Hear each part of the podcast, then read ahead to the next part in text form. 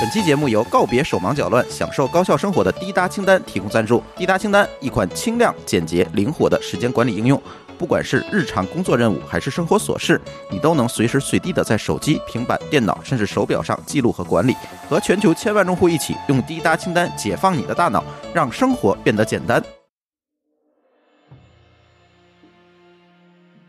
呃，欢迎大家收听津津乐道啊！这期我们准备聊点什么呢？聊点游戏的东西，是吧？啊，最近呢，也是因为有一个游戏比较火，然后也是作为我们这个津津乐道这个节目里面一个聊游戏的一个小主题吧。呃，今天和我一起录音的有修恩，Hello，大家好。啊，还有霍师傅，呃，大家好。啊，这期呢，这个我们三个呢，就给大家聊聊游戏啊。这这是聊个什么游戏呢？主要是最近啊，这个比较火的一款，呃，《只狼》，这个这个大家。呃，影视二度对吧？这个副标题叫影视二度，这个这个游戏比较火。然后那个这个说这个游戏之前呢，咱们先呃这个回顾一下，咱们上次好像也录过一次游戏的节目是吧？对，好像狗叔录过一次游戏节目。对。呃，那么这上次聊了一个什么呢？就是 Steam 的主机啊，什么这这些游戏。那这个这么长时间了。那个大家这个是不是最近又玩了什么？除了《只狼》之外，又有什么变化呢？呃，我觉得最大的变化是我上一次还是一个主要在 Steam PC 上玩美式 RPG 的玩家，然后这两年已经逐渐变成了主机玩家，然后现在正在忙着砍《只狼》。哎，秀恩呢？我上回录完节目的时候，我。按照霍老爷的推荐，我装了 Steam，但是很快因为用户体验一些原因，我就把它卸载掉了，然后回归了主机。然后这两年我也不再玩魔兽世界了，把所有的光盘数字版呃都换成了数字版，这是我这两年的变化了。呃，也就是说，秀恩一直是一个主机玩家，对吧？对，还是主机玩家。嗯，呃，OK，那那个王大夫呢？王大夫其实，呃。这个一直是坚持呃游戏主机玩家，这个王大夫是一个坚定的游戏主机玩家，而且是任天堂的任屯啊，我这个 这个典典型任屯，这个我嗯，这个任屯任任系主机基本上都齐了，嗯，任系主机从 GBA、NDS、3DS 啊、V 啊什么这些都有啊，NS 包括。这个可是这回咱这个这个这个游戏啊，这个为什么又又回到游戏这个主主题来呢？就主要是因为，啊霍师傅最近是不是在玩这个《只狼》对吧？Steam 的呃主机的 PS 四的对吧？啊，对，在玩《只狼》，而且最近这个《只狼》特别火，火到。昨天我看着一个微博，给我笑坏了。就是说，呃，中国有一个寺庙叫先锋寺，然后这个本来是一个不知名的小寺，然后突然之间就在各种社交媒体上，就好多人跑来蹭热度，问他说：“你们什么长老土蟋蟀吗？然后你们有拳谱吗？什么的？”然后突然就火了，所以就肯定这个已经不是一个像过去一样，这个魂系是一个比较小众的游戏，然后这一次变得非常大众，对吧？大家都在聊这个事儿。哎，是这个，我我觉得这个游戏挺有意思。哎，我记得《只狼》是不光在 PS 主呃平台上，好像 Steam 上是不是也有？啊，也有。那这这次是全平台的，全平 Xbox 也有，Xbox 也有全平台。对，那那这个这这也就是说，从这个像这种嗯，就是主机向的玩家到这个。呃，就是说，所有的这个娱乐娱乐游戏的这个关注游戏的人，可能这一次都会为《只狼》这个这个这个这个怎么说呢？这个《只狼》也就是说，这个受众面已经很广了，是吧？呃，受众面很广了，我觉得比过去的魂系应该广，因为以前像《血缘诅咒》这个还是 PS 独占的，呃，然后但从《黑魂三》开始，其实已经是所有平台都有了。那也就是说，从这个主机平台走向大众玩家了。那这个霍师傅是怎怎么开始玩这个魂系的游戏的？我是一个很偶然的机会，因为之前说的，我以前就是主要玩比较复杂的那种大型的美式 RPG，就那种不是那种靠打特别多的，就是靠那种复杂的对话和情节那种。嗯，然后。我以前写过一篇文章，就是说 Reddit 在前几年的一年愚人节搞过一个那个像素大战的这么愚人节的一个游戏，就是大家在一个画布上填色块儿啊。我写过一篇文章，然后后来我就看里边那些图标都是什么意思，就发现了一个一个造型非常奇怪的人。后来我去查那是什么，呃，然后那东西就是黑魂黑魂里面那个太阳战士索拉尔。后来，然后我从这个图标顺便了解了一下这个魂系游戏的历史，然后觉得哎这个事儿有意思，这就是我没有玩过这类游戏，就想这个可以试一下，是看起来很有挑战，呃，就然后就这么就掉进这个坑里了。啊，这是一个，就是给大家介绍一下，这个什么叫魂系呢？是叫是从黑魂开始的，对吧？Dark Soul 这个这个游戏开始，黑暗之魂，恶魔恶魔之魂，从恶魔之魂开始的，最早是恶魔之魂。对，啊，那个那秀文，你给大家介绍一下吧，因为我不是这个、呃 这个 PS 主机玩家，所以这个不太了解。呃，我玩魂系列可能没有霍老爷玩的那么多啊，我就玩过两款。魂所谓的魂系是指一个制作人，日本的制作人，他叫宫崎英高。这个在于玩家心中可能是又爱又恨的，称之为宫崎老贼。他的一一系列作品，这一系列作品往往名字中都有一个魂的呃单词，叫 soul 嘛，所以他的这一系列风格的游戏都叫魂系游戏。呃，刚开始有恶魔之魂，对吧，胡老爷？对，恶魔之魂，恶魔之魂，然后第二个是是什么？是黑暗之魂吗？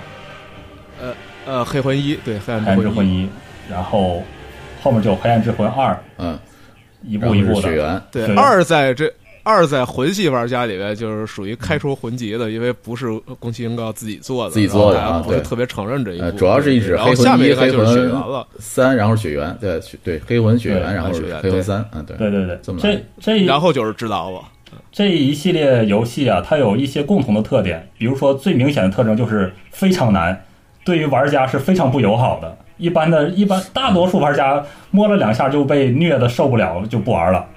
但是现在，嗯，所以现在这个魂系其实是一个动作类的，对吧？首先咱们要明确一下，这个魂系都是一个动作类的玩家，呃游游游戏。对，呃，它不是动作类，其实是 ARPG，其实本质上它是 RPG，不不能算是动作的啊就是 ARPG 动作的动作要素 RPG 其实哎，动作只是一个要素，呃对吧？对对对对对，动作是一个要素，其实它还是一个剧情向的游戏，只是剧情用非常隐晦的片段讲出来的。嗯，我当所以时所以所以，对，秀秀你来，对我当时玩，我是从雪原开始玩的，因为买 PS 四那天啊，我当时正在发烧卧床，我想卧床干嘛呢？买台 PS 四吧，然后顺便想买台，顺便还得买游戏光盘呢。我一看，哎，这个封面挺酷的，《血缘诅咒》那个封面挺酷的，我就买了回来。因为从来没有接触过魂系的游戏啊，然后就买了这个回来，就是，然后大家可能想得到了，第二天就差点没打出心理障碍。我就想，我是一个 游戏多年的老玩家呀，我我这么菜吗？我的手法，然后陆陆续续就打，然后整整耗了三年时间，这三年时间一直是断断续续的打出心理伤害了，然后就歇两天再玩，一直是不甘心，陆陆续续的三年，然后终于把它打成了一个白金成就，就是一个很很高的挑战成就了。后来我才在 Xbox 上补玩黑魂一代，但是打到后来有一个 BOSS 叫巨狼西服，我受不了了，受不了，然后我也弃坑了，一直到现在就再没捡回来。我就玩过这两座，那霍师傅呢？霍师傅是从什么时候开始接触魂系的？就是黑魂一开始，对吧？我从恶魔之魂开始，我还专门就是说这个玩什么都想从最最开始开始，然后为了玩恶魔之魂，还专门收了一个二手的 PS 三，因为那是 PS 三独占的，到现在没有重置过。黑魂一重置过，但恶魔之魂没有。然后，所以我是正经的从头开始的魂系玩家，从恶魔之魂开始的。那怎么样？就都打完了，打通了。呃，恶魔之魂打打通了，但呃，黑魂一打了，差不多完成完成度百分之九十五吧，就白金只是个时间问题，只是后来就在玩别的，没有继续玩。然后呃三没打太多，然后血缘打了一半儿吧，啊，大致就是这样。我刚刚还看了一眼霍老爷的血缘诅咒的奖杯，他已经刚打完那个女巫，对吧？上一个打打掉的是女巫，嗯，对，差不多有一半了吧，主线剧情，嗯嗯，那看来这个就是你们二位这个这个魂系的这个听了这介绍这么难，我是不是也得补个课？这个 NS 上应该是有暗呃呃黑魂一的这个重置。这个，但是看到这个，因为我以前也是个云玩家嘛，看过一些这个，我觉得还好吧，就不像，就只是我觉得这个游戏它只是，它只是比较恶意哈，它并不是说就是说有那么难，它就是说在有些有些场景和关卡的时候，这稍微有一些感受到一些恶意。这个别的我还不觉得它有特别难的这个，就难到一定程度说真的是。就看到很多这个云玩家掰盘的那个 这个这个操作啊，王大夫来吧，我们一起欢乐的入坑吧，试试 来吧。我这个可可可以理解一下。其实，其实我觉得客观的说，就像玩的王大夫这种马里奥爱好者来来说，黑魂对你来说其实不应该算是一个特别难的游戏。我 我也打了马里奥奥德赛，但是我觉得可能马里奥奥德赛还难一些，比这个。嗯，奥德赛的难，它不是这方面的，应该这个。这个它奥德赛的难，其实它是一个从最基础的一些简单，因为我我一直认为啊，马里奥系列包括任天堂的这些这些系列都是为什么我是个认犯呢？就是因为它，呃，你想通关很简单，很简单就能通关，非常容易就能通关，稍微有一点点儿这个这个这个这个流程上的这个熟悉就 OK 了。但是如果你要想玩成这个大师级的水平，那这真的是需要几年甚至十年的这个这个功夫来来来做。这个是我觉得认为任天堂系列的这个游戏难的一个地方，尤其像像这个马里奥系列这个，所以所以这个所以在我看来，像像只狼这种风格，就是说动作类 RPG 的这种风格，嗯，它这个打打难度呢，它只是说就最基础的这种动作就是跳、跑，然后躲、闪，然后是就是你看准一定的时机去挥剑，对吧？或者说是就是发子弹也好，或者挥剑也好。就能够就是完成你这个任务，我觉得还好吧，应该不算特别的那么难，对不对？呃，对，实实际上黑魂这类游戏就是它只是因为难度曲线比较陡峭，就是它不像是马里奥有一个新手入门的这么一个过程，它一上来。难度就很大。我我有我有一个朋友也是老玩家，后来玩血缘掰盘，就是说二十分钟，然后没没打过 没打过第一个杂兵，然后就一怒之下掰盘了，觉得这游戏不是给人玩的。对，但实际上你实际上马里奥后面有一些地方是真难，就是那些地儿就是属于打不过去，真打不过去，你再怎么练也打不过去。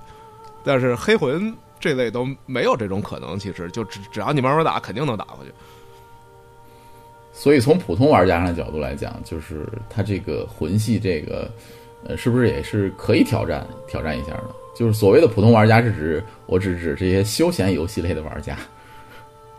可以啊，那我觉得挑战一下没问题。它只是不像马里奥一样有一个人畜无害的开始，然后让你觉得，哎，这游戏不难啊，我可以慢慢玩啊，大不了玩一半呗。呃，然后魂系大部分就是一上来就给你一个厉害瞧瞧，越往后反而越简单了。对，但是指狼应该是一个例外。指狼就它结合了很多天珠的玩法，所以一上来显得非常的人畜无害。觉得你觉得可以靠暗杀、靠偷袭，觉得非常简单一个游戏。然后直到你遇到第一个 BOSS，这时候难度才开始体现出来，才开始接近血缘的难度。我我觉得指狼其实比血缘难度是低很多的。哦，那这个我我我这个还是就是也是因为这这期节目，然后看了不少那个玩家的通关视频，包括一些游戏媒体的介绍。我觉得好多游戏媒体评价《只狼》它也不算特别的魂系列，这这是这是什么情况呢？因为我也不是魂系玩家，这个秀恩跟或者说大家说说。呃，我觉得不像魂系游戏，就是因为它提供了很多这种偷袭啊。什么这种隐藏啊，就是它结合了很多这种天珠这种隐藏类游这种这种游戏的玩法，就是它使得不，对对对，前行类，对它它使得不像是以前那种魂系上来就是打，手残肯定上来就非常痛苦，这个这个开始不是太痛苦，然后秀恩打雪原觉得打出心理障碍就这感觉，雪原。就是那是真难，就第一个那个就被大网上大家叫篝火晚会那个地方，就很多人已经努 很努力了打到那儿，但最后就弃了，对吧？其实那才刚开始，百分之百分之五都到不了，就已经到那那种难度，百分之一吧，那个时候就不行了。那那这个这个为什么会有这么这种难度的这个游戏出现呢？就是，嗯，或者说还是还是秀文给大家介绍一下魂系是怎么回事儿，怎么怎么出现的这种这种难度的人。我的想法是，现在快餐游戏太多了，尤其是移动端游戏普及开来，它的门槛降低了，所以大家都在玩这种轻度的休闲游戏吧，所谓。所以真正的适合核心超硬核玩家的，他寻找这么一款就是适合他们的有挑战性的。所以我想，这可能是宫崎英高和他的团队呃发起来的一些原因。呃，我我喜欢玩这个，这个首先之一是有挑战性。就之前我喜欢美式 RPG 也是，只不过那个 那些东西的挑战性在于它的复杂复杂上，然后这个的挑战在于确实是有一定难度上，有有一难度门槛。然后我我周围还有一些朋友是也是特别喜欢这个魂系列的，然后我们还有一个共同的看法，就是这些游戏它不啰嗦，就是它不是那种。啰嗦大段的强制给你讲述剧情的，就是它的剧情是隐藏在各种碎片里面的。对，雪原也是这样的，就它有各种碎片，靠道具说明你自己要拼出这个故事来。而这样这样你就不像是那种就特别剧情向，因为特别剧情向游戏现在有了这个所谓云玩家这一说之后，你特别剧情类游戏其实打不打没区别。比如底特律，秀恩很喜欢我，我就是 YouTube 通关的，呃，觉得太太慢，太浪费时间。嗯所以现在就很多人喜欢这种这种就是这种直接上来就打。如果你不想看剧情，你可以什么都不管，一路打下去。但你打完之后，就在你得到这个游戏乐趣之后，然后你还可以再想一想，说：“哎，这个好像隐藏着什么东西。”就这个感觉很有意思。呃，我理解了，这是其实就是一个像类似于现在，呃，原来像从这种线性。呃，故事的，像像特别日式的这种 RPG，对吧？就是它是给你讲一个故事，然后你跟着这个故事去走就可以了。然后至于中间的练级、升级啊，然后道具啊，然后成主角成长，都是一个线性的过程。而像魂系这种游戏呢，其实是一上来也没有什么特别大的什么成长空间，就一上来就是刚刚，对吧？对吧？一上来就打，你都不知道你面前那个怪到底是几级。就你只能打打试试看，但是你一打，往往你就会变成尸体。哦，就就是像这种动作，就是一上来就就打。呃，至于具体的故事情节啊，包括你这个主角成长，都是在剧情之中一点一点一点一点给你透露，而不是说讲一个故事，而只是给你一点信息，然后你去最后去完成你自己就呃有玩家去拼凑这些信息来得到这个故事到底给你讲了一个什么故事。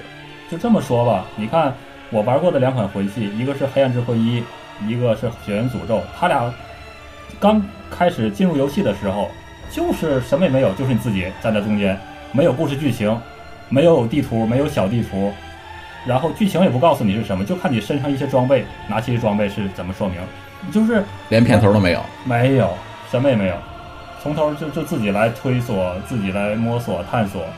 然后出去，每一个小兵都有可能把你打死，就是这么一个世界啊！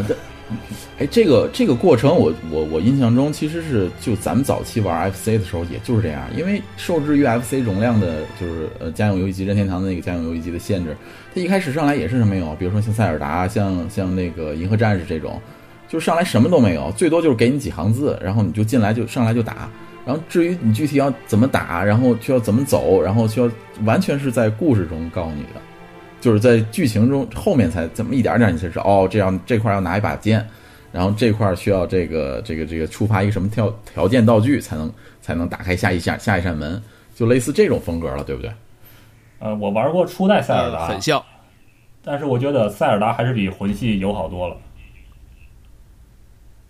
呃，这个刚才说的这个没有地图，其实是一个很关键的点。我们以前 FC 哪怕像像《忍忍者龙剑传》这种，它还有一个大致的一个地图，告诉你这个打穿大大概要多久。然后回去是连这个都没有，你你遇到一人，你也不知道他是什么级别的 BOSS，他是前期后期，这通通不知道。然后，然后更奇怪的是，它地图设计其实是四通八达的，它其实没有一个。特别明确的说什么叫第一关，什么叫第二关，这种概念基本上也没有。就是就是，其实《恶魔之魂》的体现其实更明确一点。你可以上来去打，走到很后面的区域，当然你肯定打不过。不过有一些这个强比较强的玩家，他确实一开始就能打过，一开始也打过也可以。就是他他完全是这样的，没有没有一个没有一个特别明确的关卡的这么一个过程，顶多是靠一些道具卡住你，或者靠一些强力的敌人卡住你，就这样。这这个也有有一些像过去的 FC 那种风格，啊，对，就是非线性嘛，就是所谓的非线性嘛，对吧？对呃，它没有地图，这个确实是很有特色的一个完全连通的四通八达的世界。完全靠记对，忆不像就是地图。记，就是背板嘛。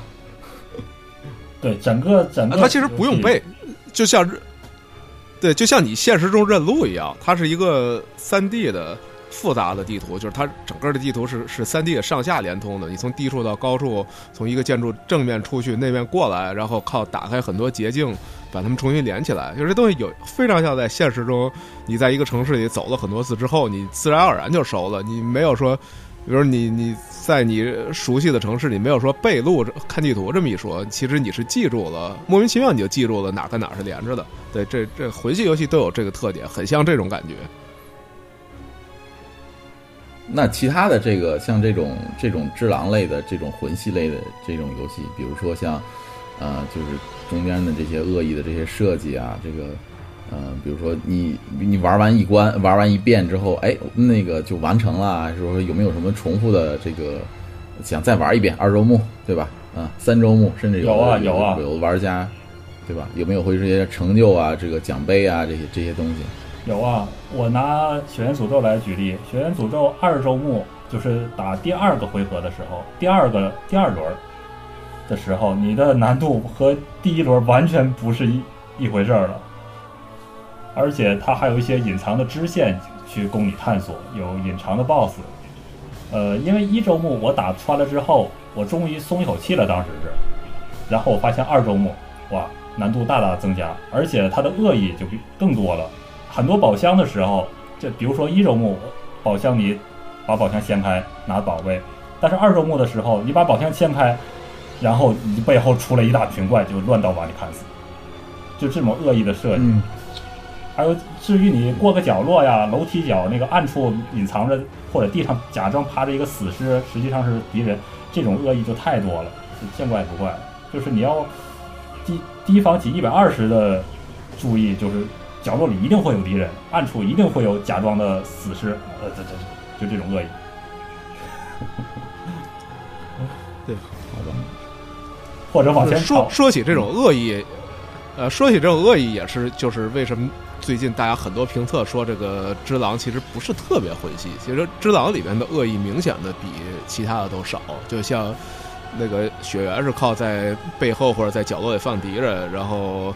呃，黑魂是有宝箱怪什么的，打开宝箱咬你一口，就像这样的恶意，对吧？只只狼里面我基本上没有见到这样的恶意，就在嗯不说精灵怪和 BOSS 战的话，其实它在很多程度上它就是一款非常友好的游戏了，已经没没有这么多。而你像只狼这种，它靠大量的这种，就是用它这个一手去攀爬。呃，你你站在一个树杈上，居然可以不会一不留神掉下去。就它它那个系统设计就是说，你不主动跳，你是不会不留神掉下去的。这要在《恶魔之魂》里边，你那底下不仅你不小心跳下来，给你设计黑乎乎的，然后你都看不见前面有个坑，就是它有那样的恶意。但在《只狼》这一代里，这些其实都没有这么严重了。OK，那这个这个说的我这个又蠢蠢欲动了，打算这真的是可以了解一下这个魂系列的这个游戏了。不过其实其实怎么说呢，这个我我也在玩一个这个就号称二 D 版的黑魂，这个叫空洞骑士。在 NS 上、PS 四上可能都有，还有呃 Steam 上也有的一款游戏。你就是听了你们刚才那些介绍，我感觉呃，确实是被称为二 D 版的黑魂，也就是跟你们想这个介绍的这个魂系列的游戏几乎一样，就是这种这种性格的。然后这个呃，像机关啊，这个宝，这个这个坑啊，这个地图啊，就包括剧情，尤其是尤其是剧情，我觉得特别特别相似。它一上来这个这个主角就是什么都不给你介绍，就是而且文字很简短，而且支离破碎的文字，你需要在你整个探索过程中去把这些故事拼起来，而且拼起来之后也是背后给你讲一个就完全特别特别黑暗的一个故事，你需要把背景这个背景完全拼起来之后自己去理解，然后整个故事没有明确的告诉你到底到底是什么的，同时它也是一个动作版的一个游戏，我相信这个。如果你们对这个游戏、对对魂系列游戏感兴趣的话，可以看一下这个《空洞骑士》这款游戏，也是这种风格的。也是很灰暗的，在地下的一个城市，这个这个大的这个城市里面去探索的一个游戏，挺有趣的。空洞骑士是一个独立游戏我吧？对，是独立游戏，是樱桃工作室做的，呃，然后好像那个开发者只有三个人吧，好像是这个工作室。然后这个三个人，澳洲澳洲人哦，对，澳洲的一个叫对对对，澳洲的一个嗯叫 Cherry 呃樱桃工作室，然后他们只有三个人，然后开发这款游戏，包括后续的这个这个以这个以这个这空洞骑士里面其中一个角色，就就这个开发的一个叫丝绸之歌这个游戏，也是空洞骑士之丝绸之歌这个这个扩展，等于是第二呃就是一个风格的另一款游戏了。应该也是这种风格。我想这个它四月份发售的时候，可能我也会买这款游戏，再看看。呃，我这是我这是好几个人也在打空洞骑士，其中包括我说的那个打雪原撅盘的哥们儿，然后他很喜欢空洞骑士，而且打的还不错，所以对，呃，应该应该看起来还是不一样的，因为这个他没有撅。嗯，对，在我看来，这空洞骑士应该算是简单一些的了吧？就是应该算简单一些的。但是我觉得，嗯，从我的这个玩空洞骑士的经验来看，比如说，你看我现在的这个游戏里面的游戏时长，第一个 NS 上的游戏时长，第一个是塞尔达，不用说了。这个 第二个，第二个就是空洞骑士，应该也快一百小时了。这个我觉得还挺有趣的。嗯，像第三的这个反而是马里奥德赛，马里奥德赛我可能六十个小时就就九十九九百九十九个月亮了，应该还不算很难，我觉得六十多个小时就能到。像像空洞骑士，我跑完全成就、跑完全任务都现在都不到一百小时，应该是八十五到九十小时左右了。所以我觉得从游戏时长上来讲，这个这个，我觉得一个游戏啊，能给我一百小时的游戏时长，我觉得应该是一个不错的游戏。嗯嗯，血缘诅咒我打了有一百二十小时吧，一百二十小时，嗯，不算多了，因为三年嘛，陆陆续续的。然后我玩了一百小时时长，可能还有一个是《暗黑破坏神三》，这个是一定的。然后，然后可能合金装备吧，也就这几个吧。那货智狼这个货是不是已经通了一周吗？没有吧？没通，一是没没那么多时间玩，第二是我我现在呃我玩我也没看攻略，反正莫名其妙我就走到了那个最好，应该是接近好的那个结局上，就是它是最长的。如果你要走一个比较坏的结局，嗯，现在应该就通了。然后你要走好的结局，就那个剧情长很多，所以就现在还差不少呢。对了，咱们应该说说魂系的游戏的这些剧情，这些剧情就是很晦涩呀，很治愈，那个治愈的治愈，我们要不要提一下？呃，对，这可以可以说说这魂系的剧情是确实是比较特比较有特色。它，我觉得它有一个地方跟别人都不一样，就是其他其他游戏最后你有多个结局的话，你总有一个好结局。不过《只狼》是有好结局的，但是《黑暗之魂》它没有好结局。诅血缘诅咒有没有？我没有打出来，我不知道。血缘诅咒，那我就少少的不剧透的一个，血缘诅咒在啊，这奖杯，已经很久了，你透不透都无所谓了。我别给霍老爷他剧透太多吧。就是血缘诅咒，它在奖杯设计上你可以看到三个金色金杯，分别对应着三个结尾的剧情。这但是这个剧情啊，我不知道霍老爷他能打到哪个剧情。我是分别体验了三次，但是我总觉得看起来最坏的那个，实际上还是最好的结局。你后面如果你想拼搏一下，因为你来到亚南之城，就是这个游戏的世界，你要为你的命运所拼搏，但是你拼搏来最后，你发现往往你的会，你很努力的，但是你发现结局会更糟。那里面所有的人就是被命运捉弄的特别的命运弄人，呃，OK，对，这个是好像它是一个共同的特点。就现在看起来，就是《只狼》还有一个，其实也不是我们传统意义上好结局，就是还算好的结局。就没有任但是像《黑暗之魂》那种，没有任何正能量。对《黑暗之魂》那种就比较就比较严重，《黑暗之魂》是不仅你自己就整个这个故事没好结局，然后连里面你碰到的 NPC 基本上也没什么好结局，就是大部分人对对对都是大部分人对吧都是？对命，运，都是最终呃最终他最好的命运就是就是死掉，对对对对呃没错没错这是他最好的死。掉已经是最好的结局了。哇，那那这么看来，空洞骑士也是三个结局没有一个好的。没事，霍老爷慢慢能体验到这三个结局。记住，死掉是最好的结局。呃，对那里面都是就有很多，只有一些支线的 NPC 可能有一些，就是经过非常复杂的那那些，就是那些命运最后还算好的 NPC，就是属于你不看攻略很难发现那个支线剧情要这么展开的，就它有非常多的复杂的条件和巧合，你才能遇到一个。一个很偶然的一个一个 NPC，最终结局不错，没有死，还生活的还不错，啊，这是很少见的这种这种状况。嗯，所以这个像这种魂系列的，它一一般就是从也也也符合它的这个主题哈啊，黑暗，然后包括。结局也是很黑暗，对吧？然后结局也好，还是剧情也好，还是整个的这个游戏游戏的基调也好，都是比较灰暗的。霍老爷在血缘诅咒中遇到小女孩了吗？呃，遇到遇到了，你就无无论你无论你怎么做，都会都不是什么好结果。那个小女孩我我第一次玩的时候，呃玩到了一个，就我们不剧透了，就是嗯我遇到小女孩之后，发现那个后继之后，然后我觉得这个是不是我打错了？我还跑去翻了一下这一部分的攻略，结果发现你无论选择哪种方式，最后结果都差不多。而而且结果然后还有更坏越努力，结果就会越糟糕。你可以追到最后那个剧情。嗯，还有就是很多 NPC 见了你面就开始打，或者是你一个选择选错了就开始打，但是你把他很花了很多力气把他打死之后，才发现他可是你的同伴，就是这么哎呀非常虐人的一个剧情，很多哦，好吧，嗯这个这个这这个就挺有意思了。就是说，像这种这种困难级别，包括黑暗的、晦涩难懂的这种游戏，为什么呃大家都喜欢玩这种游戏呢？有而且有有引发了很大的讨论性，像这种。还是小就是这种现在快餐游戏太多了吧？对，但是你比如说你花了很长时间玩底特律，前一阵儿我知道，嗯那你觉得就底特律算个快餐游戏吗？底特律，我认为它好在剧情，它的剧情实在是太棒。我觉得如果要对比的话，咱们可以对比《真三国无双》系列。哦，嗯割草游戏啊，对三国无双，一那那确实是一个切菜游戏，就没有没有什么挑战性。你跃上战马，拿着你的长枪，然后在敌阵中以一当百，夸一轮死掉好几十人，这是三国真三国无双的风格。但是魂系没有这种事儿，你只能一对一的打，而且那个对面那个小兵还很可能把你打死。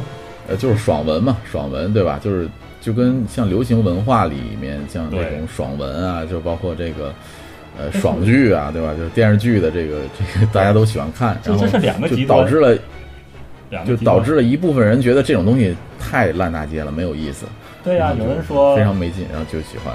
这三国无双说它是割草游戏嘛，你就像割麦子一样嗯，歘一武器一轮，周围都倒下了。但是魂不行啊，魂你死亡的话，你所有的怪物都会重置，但是你消耗掉的血瓶啊都不会重置，而且你打到的所有的经验值全部清零，非常可怕。这是死亡惩罚，三国无双不可能有这种。对，这个这个指导嗯呃指导也友好很多。这个死的话不是经验值一一一全都掉回去，就是他你已经完成了那个级别，比如你已经三级多百分之十，掉的就是这百分之十的一部分，不会完全掉没。嗯呃，恶魔之魂那是真的一下掉没，那个早期的还是比后期的更不友好。嗯，现在已经好很多了。所以这个像这种呃就是爽文啊、爽游戏啊这种太多了，像这种呃就是人们就是审美疲劳，你可以这么理解吧？啊爽文大伙儿还是喜欢这些。爽文或者是爽游戏，真三国无双这样的，他玩的是一种爽，类似于我们喝可乐、吃薯片这种爽。呃，而玩魂这种东西，可能类似于卧薪尝胆，你吃起来是感觉很苦的，但是这种挑战和挑战之后你那种成就感和那种虚脱感，是一个很很有益的心理上的锻炼。我认为，反正我玩玩完血缘之后，我打白金了之后，我整个心态都好了很多。现现在玩别的游戏，面对死亡我就很淡然了。哦，死了，哦，总结教训，再来一遍，会这种。所以这是一个心理上的修炼过程吧。呃，或者这说说起来确实是，就是之前，呃，我我我有另外一个玩魂系列的朋友，呃，跟我说说你说说入这坑很好，入这坑其实对于打游戏是一个省钱的行为，因为之后你看什么游戏都觉得太无聊了，就可以省很多买游戏的钱。然后确确实是的，确实是，对我现在就就就有这感觉，就是底特律我也觉得剧情很好，但是我就觉得没必要花时间自己打了，就 YouTube 看个视频，尤其看个精彩视频就可以了。嗯然后但秀恩还是打了。对，有那个底特律，我认为它是一个呃不不不算太休闲的游戏，它的剧情有很多分支，包括我后来打白金奖杯的时候，把各个分支都趟一遍，也很也很花时间。主要还是我个人的行为吧，我个人比较喜欢这款游戏。但是如果说你玩黑魂的话，我相信对于一个休闲玩家转向核心玩家，这是一个必经的阶段，就是你玩玩黑魂或者是血源诅咒吧。嗯，我我先说一下王大夫，我这个嗯玩这种主机游戏的这个想法，就是我是从来不玩手机游戏，什么这这些就嗯基本上吧，也不能说从来吧，就是我手机游戏还装过一个，就是也是超级马里奥跑酷。嗯 对这个这个其他的游戏，我手机上我我觉得手机上玩游戏，首先第一个它体验不好，就是你触摸屏和这个手柄操作是完全不一样的，对吧？对呀、然后我我我也不玩主电脑游戏，是因为什么呢？我这电脑都是十年前的电脑，想跑个主机游戏，这简直是太难太困难了。嗯这个而且键盘鼠标操作，这个觉得不够不够专业。我我我是从小就开始玩 FC 开始的，所以我认为一定要拿一个手柄来来玩游戏，这才这才叫游戏。嗯，这 PC 这是我的想法，所以对，所以就是 PC 上，对，也是也是，确实我早期也是玩过一些 PC 游戏，但是呢，就是我觉得还是主机游戏像是更是一个，呃，就是专业的一点儿，觉得就是感觉上是呃是在玩游戏，是在干一件这个正正经经干一件事儿的一个件事，也是一个东西，所以我就一一定要在主机上玩游戏。所以像这种难度的这种游戏，就是我要保证一个，首先，呃，我不会买那种特别便宜的或者说打折的这种游戏。嗯，你你因为你就像或者说的那种，就是有的游戏你可能云通关一下就行了，剧情确实好，但是你没有必要去去买它了。那么你你要是想玩一个什么游戏，你需要考虑这个游戏我要花多长时间。比如像这种游戏，我要花一百小时在上面，那我那么我觉得这个游戏的乐趣一定要能够满足我，啊、就是困难度首先要足够高，然后那个这个故事一一定要游戏要一定要足够好玩儿，所以我觉得还是应该在这个主机上玩这类的游戏应该是比较比较合适的。嗯嗯，因为这个魂，我我觉得霍老爷你说，呃，我我觉得啊，我觉得我觉得这事儿是这样，就是手机游戏我也玩过一点儿，还是有一些剧情向的，其实也做的不错。手机上也不都是快餐游戏，但是总体来说，反正玩主机的肯定比玩手机的玩家呢肯定核心多了，就是还是还是更复杂一些。嗯，但是前几年呢，我对主机兴趣不大，是因为有太多的这种。就是这种纯靠画质和纯靠剧情的游戏，就是让我这种以前 PC 的这种美式 RPG 玩家就觉得，呃，不够好玩，就是不够复杂。因为你说如果说剧剧情复杂性，这种传统美式 RPG 的剧情是那是最复杂的，呃，它的分支情节这种复杂的情况，就远远超过这种这种主机游戏能提供的水平。但是直到后来。我发现魂系列之后，才发现啊，以前我对主机游戏还是有误解的，就它上面有这样的独占游戏，所以我就只能去买主机了。就至今，像雪原还是独占的，对吧？还没有移植过。对，哎，所所以这个看来这个这个难道要要这个为了一款游戏去买一个主机？呃，我还真的是这样的，我我基本上都是因为因为。对，因为按说作为程序员，我是喜欢统一的。就之前我喜欢 PC 的一个原因，就是因为 PC 是一个更统一的平台，就所有东西其实其实现在有这趋势，像《只狼》、呃《黑魂三》这种，其实都已经在在这个主机上、PC 上都有了。就是 PC 是一个更统一的平台，但是但是仍然还是有一些独占的这样的游戏是在主机上的，所以那就很多时候真的是因为游戏而买游戏机的。嗯，这个可以，这个比较这个更硬核了，这个就 就赶上去了。现在也可以所买了以所以现在我觉得还是 因为现在已经 等一等到，你看，比如说 PS 四平台，现在它已经成为一个相当成熟的时期了，各种大作也都比较比较完善了，而且早，因为《血源诅咒》这种已经是早期的游戏，它现在价格会非常低，可能只有打折的时候只有呃三十还是五十块钱，已经足够足够可以入手了。嗯，那看来 NS 平台还是不行啊，这个 NS 平台还是比较火热的平台，像这个黑魂一的重置版 NS 上还不到三百块钱呢。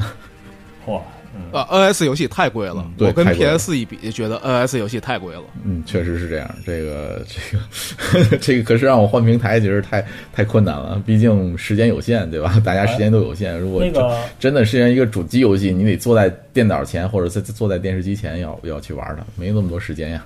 像 NS，我可以在通勤的路上可以啊玩半个小时，玩玩四十分钟，是还是可以的，我觉得。呃，王大夫，黑魂一重置版是哪儿发行的？是那个万代 Namco 吗？对，万代南宫，那那行，那那难动难怪它贵了，对，难怪它贵了。你看，呃，《血源诅咒》它是 From Software 它自己做的，然后索尼给它发行的，它自己自己的平台它就可能就会便宜一点儿。你要万代 Namco 那那价格就就对吧？那大家就知道了，它一般不会轻易降价。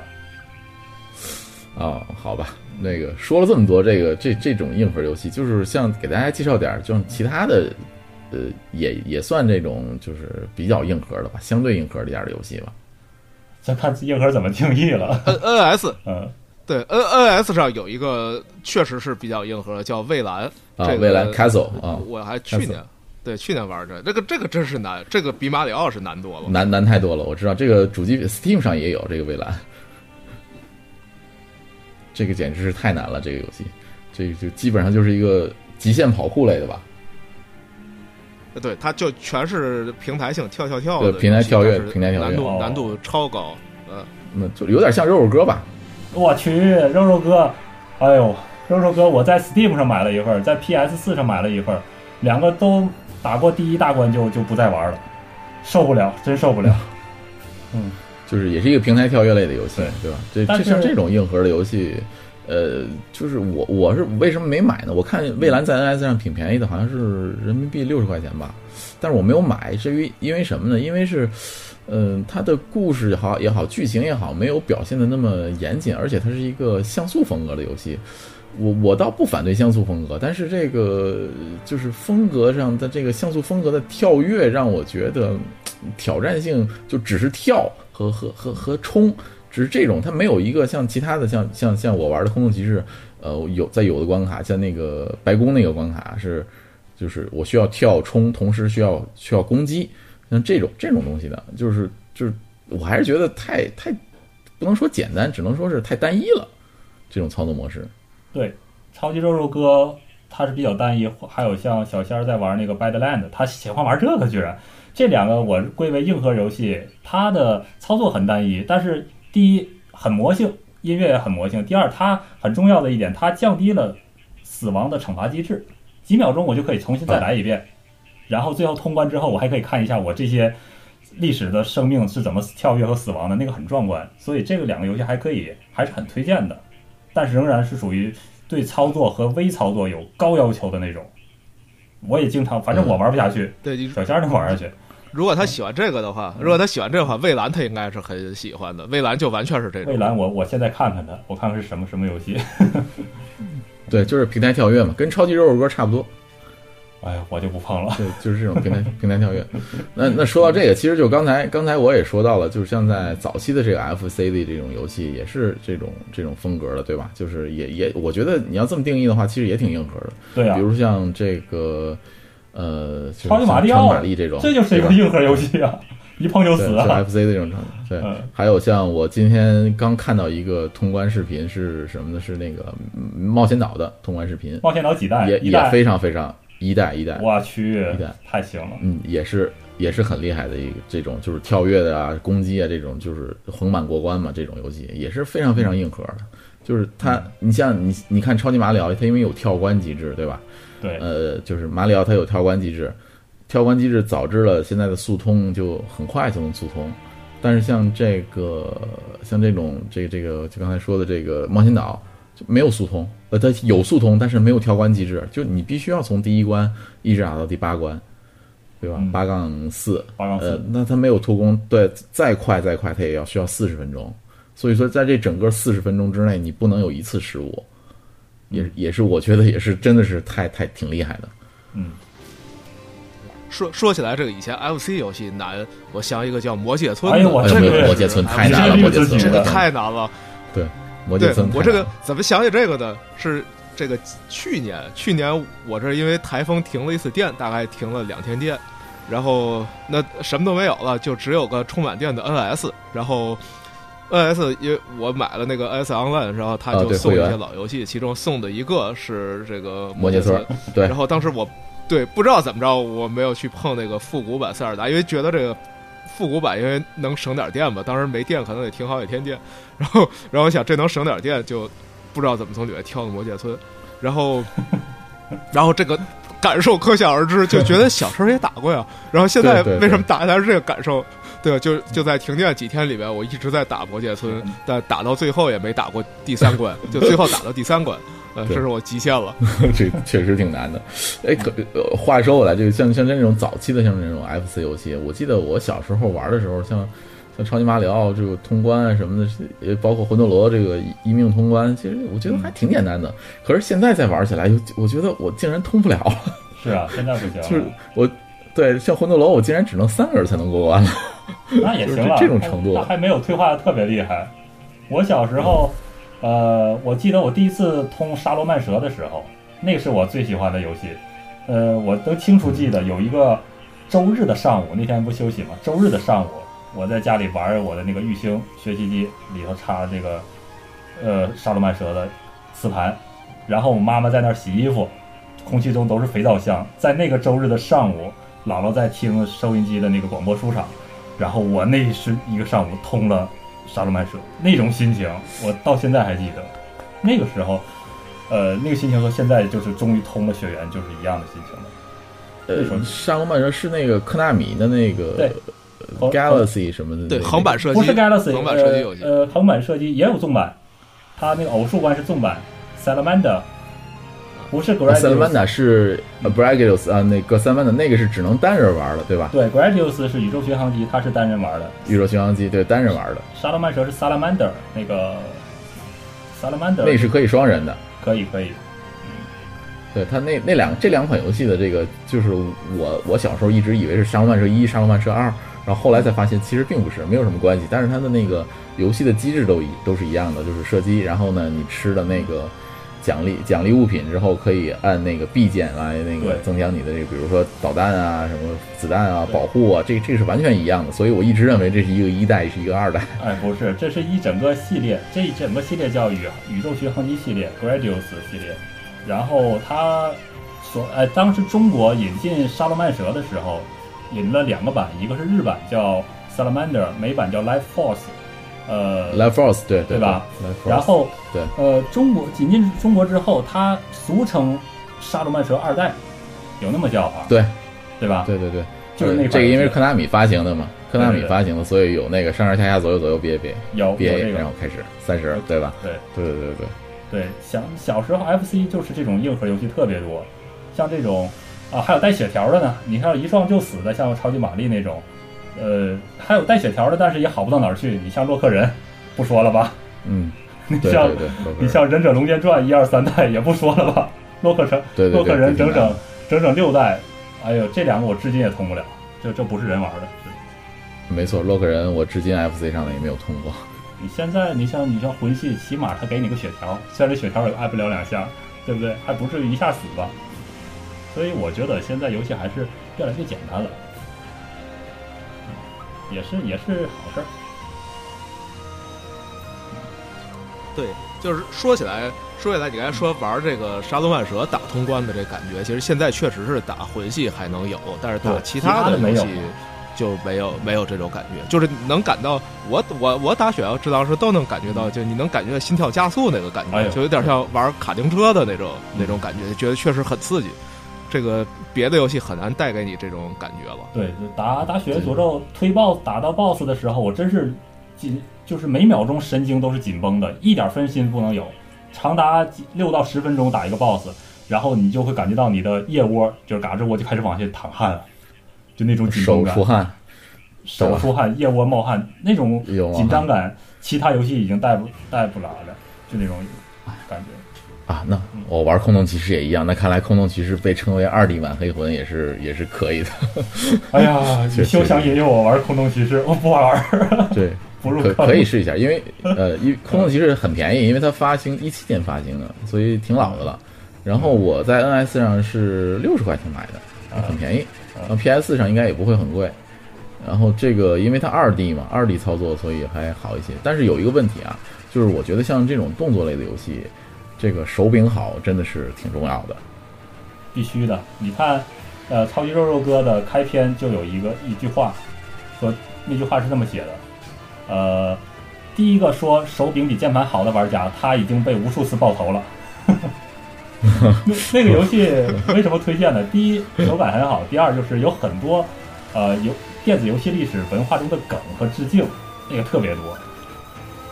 所以，比如说呢？比如说第一关的那个开篇 loading 的时候，它就是一个恶魔城的恶搞版，肉肉哥在恶魔城那个门前站住停住了，后面还有街霸那个两个人在打架，然后啪一个人把另一个打倒，那也是肉肉哥版，就各种恶搞，还有洛克人的恶搞上了很多。那个哎，说说到这个，对，说到这个，我因为你们两个都是 PS 游戏的玩家，哎，不对，呃，霍师傅那儿有有 Xbox 的手柄对吧？有 Xbox。我我啥我啥都我是叉 box 玩家呀，跟着游戏买游戏机的，我我是跟着游戏买游戏，没有没有平台限制，就是还是游戏好玩不好玩。哦，我只是那你们认为就是说从呃从游戏这个操作角度来讲，是 PS 的手柄好用还是 Xbox 手柄好用叉 box 绝对叉 box 好用，这真是叉 box 好用叉 box 好用。对对，我我是对。所以，Xbox 就不会出一个精英版手柄，卖五六百块钱，呃，一千多块钱的这个手柄，我觉得还是挺香的，是吧？嘿，我有一个 小仙儿送我的，这就是另一个好玩的事儿了。因为小仙儿他不知道我是一个 PS 四玩家，所以他觉得送我一个礼物应该是送个最好的手柄吧。结果一打听，他送我一个 Xbox 手柄，还是一一大礼包一全套一全套。我当时拆到的时候，精英精精英版那个 Xbox 手柄对吧？对。我当你为了手柄买了一台叉八，没有没有，是但是我一定会买的。等我有时间，我一定会买一台的。嗯嗯，好吧。所所以叉 box 手柄，哎，那我看这个，在看来这个大家都达成共识了，叉 box 手柄更好玩一些，是吧？更好用一些。对啊，嗯，所以你看叉 box 手柄在 P P C 上也是直接插入，然后直直接这个可以用。对，然后在 Steam 上也是直接可以驱动的。其实，如果是想体验魂系的话，如果不是执着于那个某几款的话，应该所谓执着于某几款就是《恶魔之魂》和《血缘诅咒》，对吧？其他的 Xbox 上也都有，嗯，也都有。其实 Xbox 是个好选择，这游戏机便宜很多，比 PS 便宜很多。游戏也还可以，是吧？价格也差不太多。对对。那那看来这个 Xbox 就是不知道下一代 Xbox 会怎么样啊？因为 Xbox 现在已经弯叉了，对吧？是吧？不是说马上要出无光驱的版本了吗？啊，这个嗨，这个这个就无所谓了，这个这已经无所谓了。就是说，呃，那就在这个下一代啊，就是咱们咱们展望一下，在下一代游戏主机平台，这个你觉得会是 PS 五先出呢，还是 Xbox 先出呢？哎呀，这不知道，没没多想这个。我倒是想另外一个平台，谷歌 它这个平台，但是这是多说了一句啊。呃，关于谷歌云平台这个，我们现在已经有提纲了，还得再再录一期。哎，那那也就反正我觉得，Google 云平台这种想玩魂系，我觉得这个难度是很大的。这个对于时间的操作性要求太敏感了，这个真是这种云平台还是老老实实买一台主机在家玩吧。呃，对对对，这种还真的是买一台主机的。对，但是像你。说玩的其他那种剧情向的游戏，我觉得那应该是像底特律啊这种。现现在底特律不是独占了吧？上上个月对这，你哎对，你要玩云游戏，你可以玩底特律，可以，或者玩三国志这种策略类可以，动作类这就算了。对，但对，其实更复杂的，我我为什么说这个黑魂它不算动作类游戏？它跟动作游戏有一个特别不同的特点是，动作类游戏。往往靠乱摁还能打过去，就是他招式特别的繁杂，有好多好多招式，你一通乱摁，呃，经常就打过去了。但是魂系是你乱摁是绝对不可能打过的，然后他招式也不多，反正就是看准机会一刀一刀砍。啊，所以这种这种东西在这个云游戏上简直就是灾难，你只差一点儿，这也也肯定会被砍死。差差一针都不行是吧？那不至于差一针，差一针但是肯定是差一刀你就会死，你多贪一刀都会死。你你记得《黑暗之魂一》里面大家找的一个戒指，就是里面一个道具，那是实际上是一个隐藏道具，它是一个剧情中的 NPC，然后你把它杀掉能拿着一戒指，那个戒指的作用是让你翻滚针应该是多百分之二十五，就是翻滚针的那个针长长百分之二十五，然后就已经对游戏有巨大的帮助，你觉得在里面像。一下减轻了你的难度一样，就是它都是按多少帧来算的。真的，嗯我记得我我现在最清楚记得我玩黑魂一代的时候，我就是记得我满地滚呢。哦，那这么看来，对它那个真的无敌真的持久，对无敌无敌针的持久是多少帧，这个就决定了你的难度，就在这类游戏里面。哦，那差不多。那看来这个空洞骑士也是这样，就是有一个道具护符，你装备上之后，你回血的速度能提高零点零点五秒，就已经相当高了，零点五秒的回血速度。这个在这个游戏还有这个挥舞这个剑的时候的这个挥舞骨钉的这个速度能快零点三秒，这就已经很高了。这个这这这这种级别的，那看来这个 空洞骑士真是不愧称为二 D 之魂，二 D 黑魂。哎呀，我得看看了，这个空洞骑士我得看看对这个了。这个元素上，这个很多是好像是类似于向魂类游戏致敬的感觉啊。嗯，可以可以收一个。对，你不过就说起来，这个这个这个事儿到底有多难呢？其实我还特别比较了一下，我我有一个比较方法，就是看这个通关奖杯的获得率，因为那个 PS 上能看到。我我我看了一般大部分这种包括动作类游戏，比如像战神这种动作类游戏，一般最终通关率应该是百分之五十上下。对吧？这应该是差不多。就有很多人可能是因为时间问题放弃的，不一定是因为难度然后？所有的魂系不是白金率，就通关率。白金率这啊是纯时间的要求，通关率啊就通关率一次通关率，任何一个结局一次通现在关率。可以看一下。然后魂系差不多是，啊、魂系就百分之二三十都是这样，应该超不过百分之三十，就差不多就是这个难度。你说，但你说它比普通游戏难多少呢？也没有难多少吧，就最多说难一倍，并不像人们觉得是能难十倍，这肯定 肯定没有那么难。新战神我正在所以我觉得，新战神的通关率是百分之五十四点三，还是很高的对，都能超过百分之五。白银率就是白银率应该也不低，血血缘白银率是百分之五点三。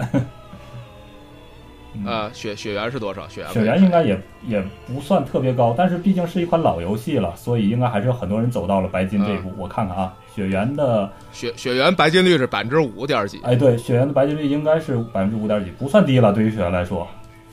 哎，这儿呢，血缘诅咒，算低了。然后通关呢？血缘诅咒白金率是百分之五点七，通关三个金杯啊，三个呃，分别是百分之十点四、百分之十三点七和百分之十四点七通关率。啊那大概我们就可以说难难五倍，难五倍 难五倍。嗯，还好那还好，这个就确确实是难五倍，但是但是好像我也想挑战一下啊。没问题，只要假以时值得间可以值得挑战一下对，就像我那朋友说的，这是一个省钱的策略。挑战之后，你就觉得大部分游戏就网上云通关看个视频就行了，不用自己打了，又省时间又省钱。可以说这个说说了这个游戏聊聊了这么多，好像我我记得好像在这游戏中，我因为我我也看这个那个玩家记录，好像也是比较这个血腥啊，这个这个画面也挺久的。那么咱这个东西是不是游戏它是也有也是有分级的，对不对？啊，对，学游戏分级，对，这肯定得。但是这一期聊得完吗？这个是个大话题了。对嗯，简单提提一下吧。对我简单提一下，我可以简单提一下，简单提一下就是，我觉得这个像黑魂这类游戏，它还真的是得分级，就是它它难度又高，这个剧情又过于的黑暗，就是对世对一个如果是一个世界观还不完整的人，这个未成年人，这肯定是对有影响的。这个剧情过于黑暗，这个 这跟真实世界其实不是不是很一致的，所以这个从这个游戏，我就觉得分级还是确实是有意义的。那那黑这个像《只狼》啊、《黑魂》这个游戏是什么级别呢？都是十七岁以上吧，M 级别。如果按我觉得这北美，十七岁可能都有点儿低了，对，按北本是十十七嗯十七十七十八啊，十七十八但？十七十八实际上都有点低了，就是他，当然十七十八可能大家就狂打，不不太想剧情，那可能也还好。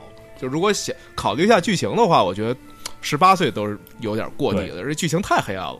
嗯，好吧，对对，那看来这个游戏这个分级这个制度，这个我觉得还是有必要的，对吧？像像咱国内的这个，好像还没有建立一个完善的国呃游戏分级制度了吧？对呀、上回咱听友不提了一下吗？听友说提一下国内影视的分级，然后我就想到了，哎，可以把游戏也有，对啊，但是现在影视和游戏在国内都没有分级啊，对吧？那就挖个坑吧。这个回头咱做做功课，看一下这个这坑其实我有点。我不就是有点顾虑，要谈这个的话，会不会有点儿，是不是？没关系，可以放在收费 节目中收听。催朱峰啊，赶紧让朱峰出来。对对，嗯，好，这个聊了这么多了，这个像这个，哎，这个这个就是我，比如说我作为一个普通玩家，像我还没有玩魂类的这个这种游戏的玩家，这个我有没有我也想对这个有兴趣，对这种游戏也很有兴趣的，但是我有就也想尝试一下，有没有什么更简单的办法让我哎了解一下这个游戏？魂系有简单的方法吗？它连难度调节都没有啊。呃，魂系其实还是有一些简单的方法，这个玩家就叫叫逃课，就是因为大家这个网上的梗很好玩啊，就是他们说这个每一个 BOSS 都是一个老师，这个老师就是教你一些技术，就是他其实没有没有教学观这个东西，相当于，然后他前面的 BOSS 你会觉得特别难，就实际上是因为你还不会玩。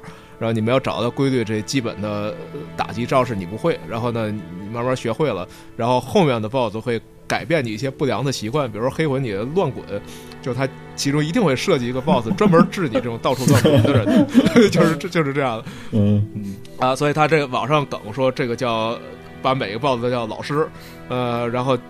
你用这种投机取巧的玩法玩就要逃课，呃，所以还是有很多逃课的办法的。它其实这个设计还是挺有意思，但非常有意思的是，说你对游戏不熟，你是想不出这种逃课的办法，你自己肯定想不出来。但现在反正网上有攻略有视频，其实看一看还是能学会很多这种脑洞大开的打法。我是我是基本上是我是自己打完，然后我去网上看看别人还能怎么打，然后一看觉得还能这么打，这个脑洞大开。对，呃呃，还是有很多这种简单的逃课法的。呃，不过这样如果这样玩的话，就没那么有挑战性了。不过也是一种玩法吧。对这个游戏，嗨，游戏就是就是那个问题嘛，就是游戏有各，就是它出了游戏，你可以有，只要在规则之内都有各种玩法，对吧？嗯，对，所以所以如果觉得太难的话，其实可以去看看网上这些视频，还是有很多能让你轻松通过的办法。嗯，然后比如说有的是拿着一种道具之后，这个道具就专门克这个 BOSS，这种这种情况是很常见的。这应该就是他设计好的，我觉得就是如果你就是太难了，能走这一条路线，哎，对，你是实际上大大降低难度。虽然它没有一个整体的难度调节，但它可以通过这种，就跟它讲述剧情一样，它都是通过某一种道具或者某一个顺序来让这个难度降低的。你哎你先走哪个顺序，完成了什么事儿，然后再打这个，你一下发现就有一个所谓逃课的简单方法啊，就是这样的。理理解理解，这个也就是其实是什么呢？其实是说，呃，就但是我觉得发现这个逃课这个这个东西的，也不是说呃你一下就能发现的。像像我玩这个空洞骑士的时候，就发现了一个什么一个规律，就是什么呢？就是当你过不去的时候，你需要在脑子里面去思考啊，这块儿这个 BOSS 它的。呃，攻击招式有哪些？然后你在哪些攻击招式的时候，你需要应应对哪种方法去去去这个就是呃去去反抗反反反反反他的这个攻击招式。然后比如说像我今天下午刚刚过了一个这个送花的一个任务，就是就是什么呢？就是你需要把一个花送一朵花送到一个墓。那个一个战士的一个墓的那那里面，但是这一过程呢，这个路上的过程呢，你不需要不能受任何的是呃那个攻击，就是也就是说不能丢一滴血都不可以。但是这条路上呢有很多的 BOSS，也很多也不能说很多 BOSS，很多小怪。然后这些小怪呢都确实挺厉害的，这些小怪。你但是这个这个过程就是这个游因为游戏机制设计的，你只要不再回血的时候。呃，就是你只要砍杀完这个 b o 这个小怪之后，你只要不再坐在凳子上回血，那么这个呃小怪是不会重生的。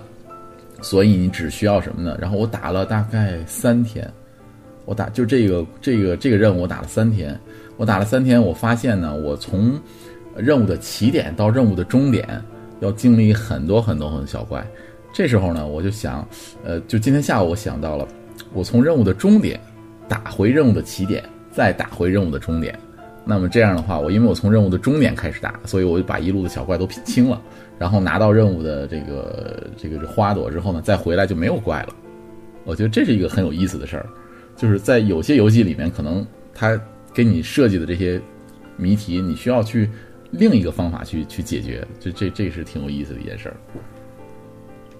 嗯，嗯，对，就这些就是它这类游戏的一个特点。所以你说这个《空洞骑士二 D 黑魂》确实是，就它有很多这种这种精心设计的这种有的这种顺序，哎，对你改变了之后，呃，就会让你简单很多。是是是有很多这种设计的。是的，对，所以魂系列应该也是有这些，但是我我觉得好像听你们介绍，还是应该去，就像我刚才说的，去脑子里去思考这个 BOSS 应该怎么打，然后再去过它，对吧？对然后再就不停的训练呃，对再去过。对，但是训练需要一个都是这样很长的就是要时间就算你看了这个，你需要仔细的观察，对你看了视频，不光是训练，还要观察。你到你亲自上手的时候，你可能还是会打得一塌糊涂，这很呃，正常。这很正常，我觉得，我觉得这是挺正常的，对，很正常的。嗯，就是呃，就包包括空洞里面的这些有的 BOSS 也是，它的攻击的速度非常快。现在我还剩一个最终最终两个 BOSS 和一个格林的这个格林团长的这个梦魇没有打，这个也是特别难，基本上就是秒死的那种，嗯 就是这需要去，我估计需要我再打个五十小时左右，可能才能才能过这种风格。我打血缘诅咒基本就是打一天，然后歇两天，然后再把手柄捡起来，再打一天，再歇两天。嗯，这个就这也就是说需要在说起血缘，嗯，说起雪莱，我问一声，秀恩啊，你打上来打的是你选的武器是选的哪一个？斧子还是刀还是对，那个鞭子？血缘诅咒它有一个很好的武器系统和手感。我自始至终只会选一个武，只会用一个武器，就是猪呃巨齿砍刀。啊，这就是为什么会打到抑郁。我嗯我打那个第一个 BOSS 是打的我也很崩溃，就毕竟我还是黑魂快白金的玩家，我打到第一个 BOSS 是打到我也觉得这游戏设计难度好像是有点问题。盖斯科恩神父吗？就是那个什么神父，盖斯科恩神父啊对对对对。你你用的是对然后我觉得这游戏设计是不是有点问？就是那个那个巨肉，呃，不是那那个就那个直筒的那个那个棍子，啊手杖，就能展开变成啊手杖，对，展开能变成鞭子然后就是打的真是崩溃。那那个伤害力比较很难用但是速度快啊。对，后来我去问我另外一朋友说怎么打的，他跟我说，如果上来选斧子，你就简单很多，你选的是最难的一件武器哎。后来我发现这确实是确实大家都。用斧子，但是我用斧子基本打谁都都是死，我就不会用斧子。这个血缘诅咒里头很、啊，你看这就是一很多武器都是因为一个武器还有二到三种玩法，它可以把它展开或者重击、轻击，你不管怎么用都行，只要你能胜利就行。找一个最顺手的武器。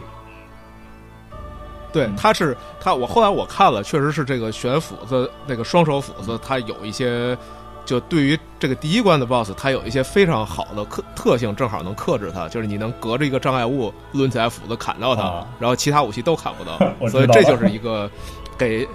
对，能让新手上来简单，但是问题是你新手并不知道这件事儿，这个、这个设计就很有意思。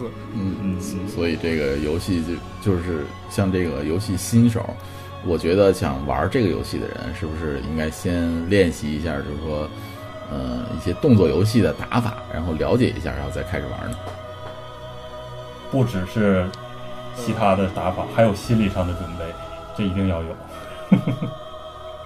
对，主要心理心理上准备，我觉得是主要的，就心态千万不要崩。然后我确实听说过像掰盘的、什么砸手柄的，然后砸电视甚至网上都能见着。对对，就大家一定要淡定。就是你看百分之百分之二十几的通过率，就是毕竟还是大家能打穿的，对吧？没有那么困难。对，从从销量上看，你看，比如说几百万的销量，对吧？百分之二十的通过率，那也是几十万的人，几十万人能能能过的，对，应该是不低的。不低，这是已经多多少年了？已经有过，呃，已经五年过去了，越来越多的人打打通了这款游戏，但是白金率在那儿了，白金率只有百分之五，对吧？嗯，但很多人就是没有打那些支线。你要打白金的话，我我觉得其实是这样的呃，我觉得其实是这样的，像这种难度级别的游戏，可能比如说我打通一遍，我就再也不想碰了，会不会有这样的情况？有啊，哎，但但是我我对于血缘我还经常回会回顾，因为我回顾去我会去报仇去，因为那么多人杀过我，快我就报仇去。包括咱们录音之前的一个小时，我还打了四十五分钟吧，雪原正好把黑暗怪兽帕尔尔给灭了，但是我仍然死了两次，就是我已经这么熟悉和已经加到一个升到高级别了，但是我仍然会经常死，这非常正常。对，但它总体上来说，就是你打的周目越多，其实越往后打，你会感觉越容易。一方面是你对这个系统熟了，然后地图也熟了，嗯，呃，你能打得很快，然后这些战斗技巧也比较熟。虽然它没有什么攻击力什么的这种提升，但是但至少你对这东西熟了，所以你成功率肯定要高很多。所以实际上是应该越打越容易。嗯嗯，那 OK OK，对对对，像第一次打打黑暗怪兽帕尔的时候，我死了大概多少次？几十次。你看现在我死一次，我就能把它打死了，还是有很大的提升的。还有那些地图，之之前都不知道该怎么跑，一一跑跑跑，前面一个大坑你都没看到，吧唧就摔死。现在地图那已经是刻呃烂熟于心了，对，完全就是虽然地图很大，但是你完全已经背下来了，因为你死过太多次了。嗯，差不多。那那那看来是差不多。嗯呃，那么这个这个说了这么多了，这个时间也差不多了，是吧？嗯还有什么大家想说的呢？呃，给新入还没入坑的这些新手们提点建议吧，嗯，对不对？呃，除了刚才说的这些心理上的准备和一些动作游戏的基础的呃手感，呃，还有就是我刚才没有提到的，就是为什么我喜欢玩它。虽然它很让人压抑或者抑郁，但是它的美术设计、还有手感、还有武器系统的设计非常棒，绝对值得你体验一下。还有这种带来深深的绝望感，这个，哎呀，现在很少有游戏能带给你这么绝望的感觉。然后还有胜利的虚脱感和成就感，别的游戏都给不了你。之前这这就是像我说的那个玩卡丁车的那个心跳加速感，就是你说的这种胜利的虚脱感。对你回头你再玩三三三国无双这种，你就觉得哎呀，好吧，就就是这么回事儿了，就是。后来呃，就是之前啊，之前我读了网易评测的一个游戏评测，叫呃“向死而生：血缘诅咒评测”，里头有一句话写的非常好，我认为可以作为血缘诅咒或者魂系游戏的一个总结。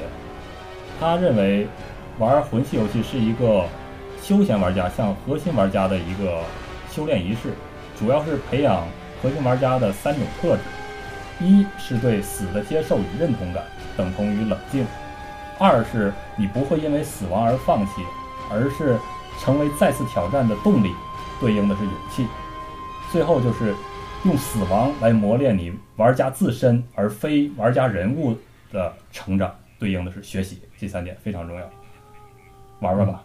那就是对于人生来讲，好像也是有一点帮助，是吧？哎呀，这这个说有点夸张，但是我认为是的。嗯，强行拔高，对，强行强行拔高。拔高这个游游戏的这个对于这个 这个人生的这个体验的这个成长的体验。对，这这真的有，确实是有影响的。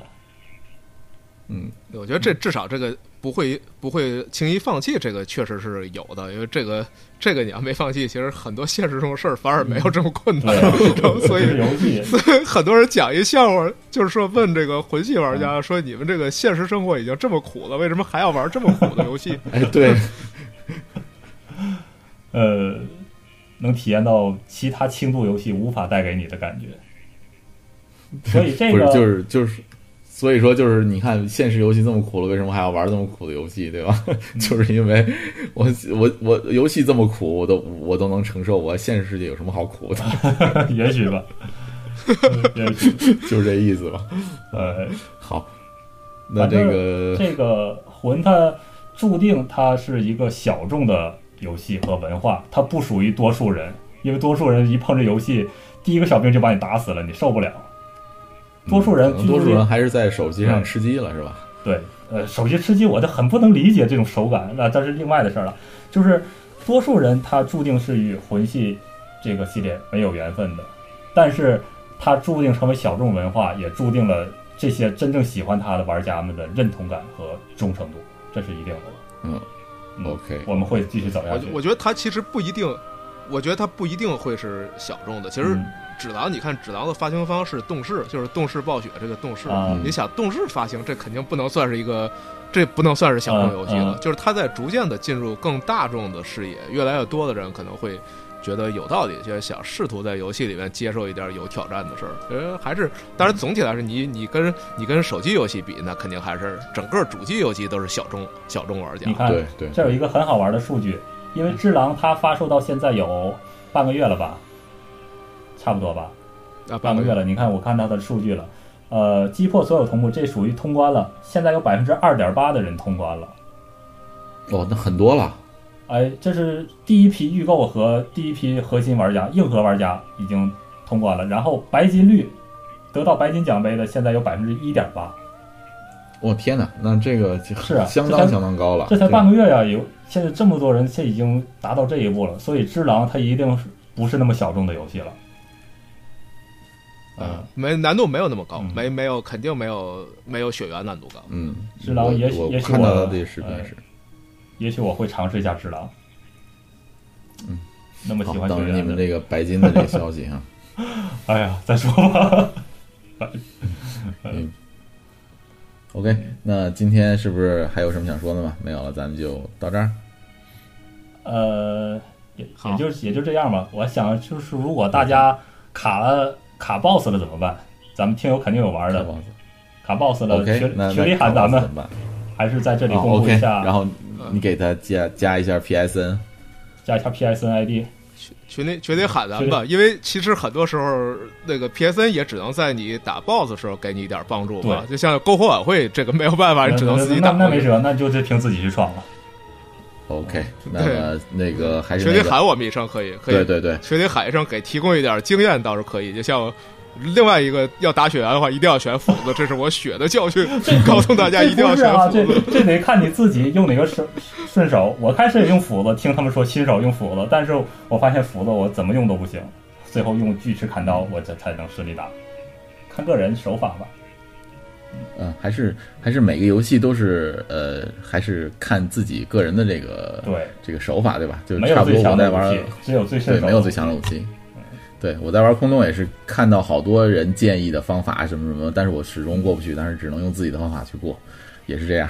啊，大家加 油吧！猎人永不孤单，大家加油。嗯啊，没错。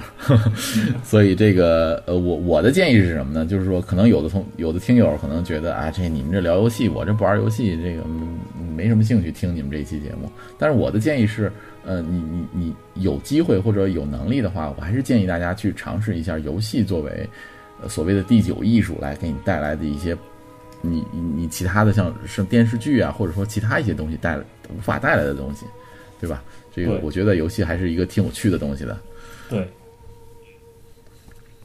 好，那么今天就到这儿，咱们下期见。因为这个游戏我们还有其他的节目，就是子栏目的，不是子栏目，就是其他的。方向的规划就是更大层面的游戏的节目栏目，呃，节目 别说栏目了啊，栏目这个坑太大了，呃，还会继续讲的，只不过是咱们今天主要是讲魂系，对吧？嗯，哦，好的，嗯，那么今天咱们就到这儿，好的，那个感谢各位听友。这个听我们聊游戏，那么下次呢，可能王大夫会聊一点别的，然后秀恩呢也会继续更新他的这个啊李大夫诊所是吧？李大夫野话不是诊所，野话野话，李大夫野话野话野话。好，那么我们今天就到这儿，呃，各位听众再见，拜拜，好，再见，拜拜。各位听友，大家好！哎，又是听友互动环节。照例，我们还是念一下在上一期节目里面给我们打赏的听友的名字，他们分别是胖兔子先生、小枕头、Bill、IZ、小何、灿、孙五一、水云前来赞赏、不开心的猪、番茄蛋、Z、星海天空、匿名、雅仔。感谢上面给我们打赏的这些朋友。同时，我们上期节目里面说了，会在我们打赏的听友里面做一个抽奖，我们会抽出五名同学获得小米的三十六瓦快充一个。